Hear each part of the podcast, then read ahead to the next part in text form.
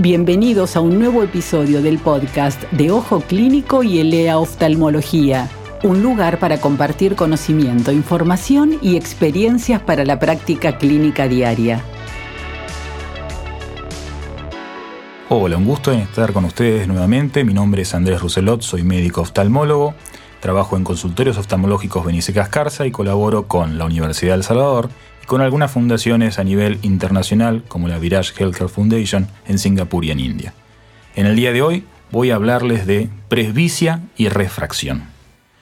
¿Qué es la presbicia?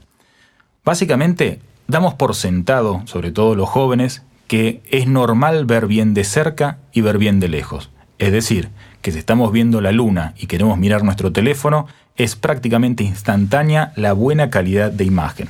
Sin embargo, y esto lo pueden probar la próxima noche, traten de fijar la vista en la Luna, el objeto, uno de los objetos más lejanos que pueden observarse de aquí al planeta Tierra con nitidez, y van a ver que si están mirando la Luna bien, el teléfono lo van a ver borroso. Y lo mismo al revés.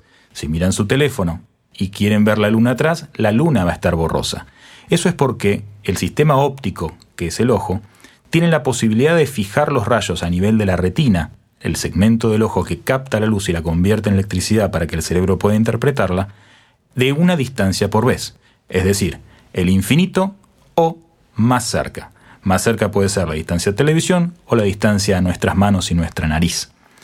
Van a tratar de los adultos observarse la punta de la nariz y no van a tener más remedio que verla borroso. Algunos niños e infantes la pueden ver con perfecta nitidez, que es lo que los ayuda a encontrar el pezón de la madre para alimentarse. Esta acomodación, es decir, la modificación del cristalino lente intraocular con el que nacemos todos, es lo que nos permite modificar los focos de lejano a cercano, y en realidad, si bien se dice que después de los 40, todos los que veíamos bien hasta ese momento vamos a necesitar algún anteojito de lectura, no es desde los 40 nada más que empieza a perderse, empieza desde la primera infancia. ¿Y esto por qué es? El cristalino es un lente intraocular, es parecido a una lenteja flexible y transparente que puede ser modificado por los músculos intraoculares para justamente enfocar las distintas distancias. Es, junto a algunos pocos tejidos del organismo, como ser los cartílagos de nariz y orejas, uno de los pocos tejidos que siguen creciendo a lo largo de la vida, similar a un árbol. Es decir, si agarramos un cristalino adulto, tiene mayores capas, como tienen mayores anillos los troncos de los árboles y cuando se va poniendo más grande en un órgano que no sigue creciendo como ser el ojo, indefectiblemente se va poniendo más duro. Además de más duro, con los años se va poniendo más oscuro, y eso es lo que se llama cataratas, pero las cataratas las dejamos para otro momento. Los cristalinos más duros que no pueden modificar su forma, su curvatura, tampoco pueden modificar el enfoque de esos ojos, y quedan, generalmente, viendo de lejos. Esta imposibilidad de modificar la curva del cristalino, la curvatura y el poder óptico del cristalino nos lleva entonces a ver bien de lejos y borroso de cerca. Habitualmente un oftalmólogo puede detectar esto con facilidad y compensar con lentes positivos, con dioptrías positivas, más 1, más 2, más 3, esa dificultad nuestra para que podamos nuevamente enfocar, mientras tengamos esos lentes puestos, a la distancia correcta para la lectura sin la necesidad de grandes esfuerzos visuales que pueden llevar hasta dolores de cabeza, sequedad ocular y diversas molestias. Ahora, hay un caso en particular que es interesante y es aquellas personas que eran hipermétropes. ¿Qué es la hipermetropía?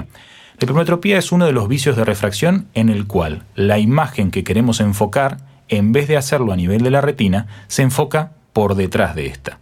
Entonces, ese mecanismo que nosotros ya habíamos nombrado, el de la acomodación, no solamente se utiliza para ver de cerca, sino que también se activa para enfocar correctamente aquellas imágenes por detrás de la retina que deberían estar en su lugar, y esas personas hipermétropes usan permanentemente la acomodación, tanto para cerca como para lejos, para ver el mundo.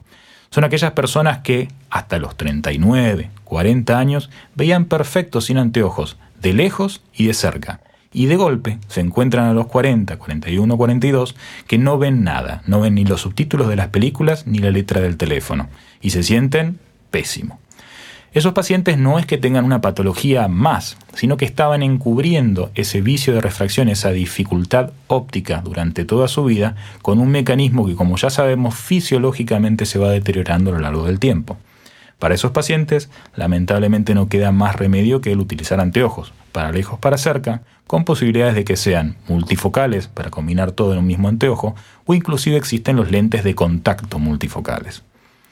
Muchos pacientes, sobre todo de ese rango etario entre los 40 y los 50, que nunca habían requerido anteojos para ver de cerca y de lejos y que ahora lo necesitan, vienen a la consulta preguntando, doctor, ¿me puedo operar? Y la respuesta es que hoy en día sí, existen opciones quirúrgicas para resolver esto. No podemos volver el tiempo atrás y no podemos desendurecer ese cristalino endurecido, pero sí podemos, con las mismas técnicas de cirugía de catarata, reemplazar esos cristalinos por cristalinos multifocales, o mejor dicho, lentes intraoculares multifocales. Estos lentes intraoculares multifocales son de avanzada tecnología y uno de los sistemas más difundidos ópticos para lograr esta multifocalidad son anillos concéntricos que proyectan constantemente a nivel del fondo del ojo distintas imágenes de distintas distancias en foco sobre la retina. De esta forma, el cerebro opta automáticamente por la imagen que desea observar, la más cercana, la intermedia o la lejana, para formar esa focalidad de lo deseado de visualizar. No todos los pacientes se acostumbran a esto y yo generalmente les recomiendo que hagan una prueba de lentes de contacto multifocales para habituarse a este sistema, pero muchos de ellos lo toleran perfectamente y, si bien por ahí requieren algún anteojo para la lectura prolongada, se quitan la dependencia de los anteojos, lo cual no es poca cosa. Más allá de, por supuesto, el aspecto más juvenil de una persona que puede leer de cerca, de lejos y cualquier distancia sin la necesidad de los anteojos. Habíamos dicho también que las lentes intraoculares multifocales pueden ser utilizadas en aquellos pacientes que se operan de catarata. En estos casos, el beneficio es doble, es decir, resolver el problema de la catarata y además sacarse la dependencia de los anteojos de encima. Todo esto debe ser charlado muy a fondo con un oftalmólogo que debe evaluar el paciente a fondo, con fondo de ojo inclusive, para poder determinar que la balanza riesgo-beneficio se incline más hacia los beneficios buscados por el paciente y sus expectativas y no a los riesgos inherentes a todas las cirugías. Es decir, todas las cirugías oftalmológicas y del resto del cuerpo también tienen su chance intrínseca de riesgos. Eso es muy importante charlarlo a fondo porque no estamos vendiendo una cirugía, sino recomendando la mejor alternativa ante las problemáticas de esos pacientes. Y desde el lado del paciente o del familiar, es muy importante manejar las expectativas y no encontrarse con ninguna sorpresa que no ha sido charlada antes del acto quirúrgico. Les recomiendo entonces a todos que se controlen, los más jóvenes y los más grandes, sus cristalinos, sus necesidades refractivas y sus posibilidades tanto quirúrgicas como de anteojos para lograr la mejor visión posible. Les agradezco sus oídos y si quieren préstenme sus ojos y pueden escribirme a mi correo ruselotandres.gmail.com eso es rouselotandres con doble s Muchas gracias por su tiempo. Si te gustó este podcast, suscríbete a la playlist en Spotify o accede desde ojoclínico.net.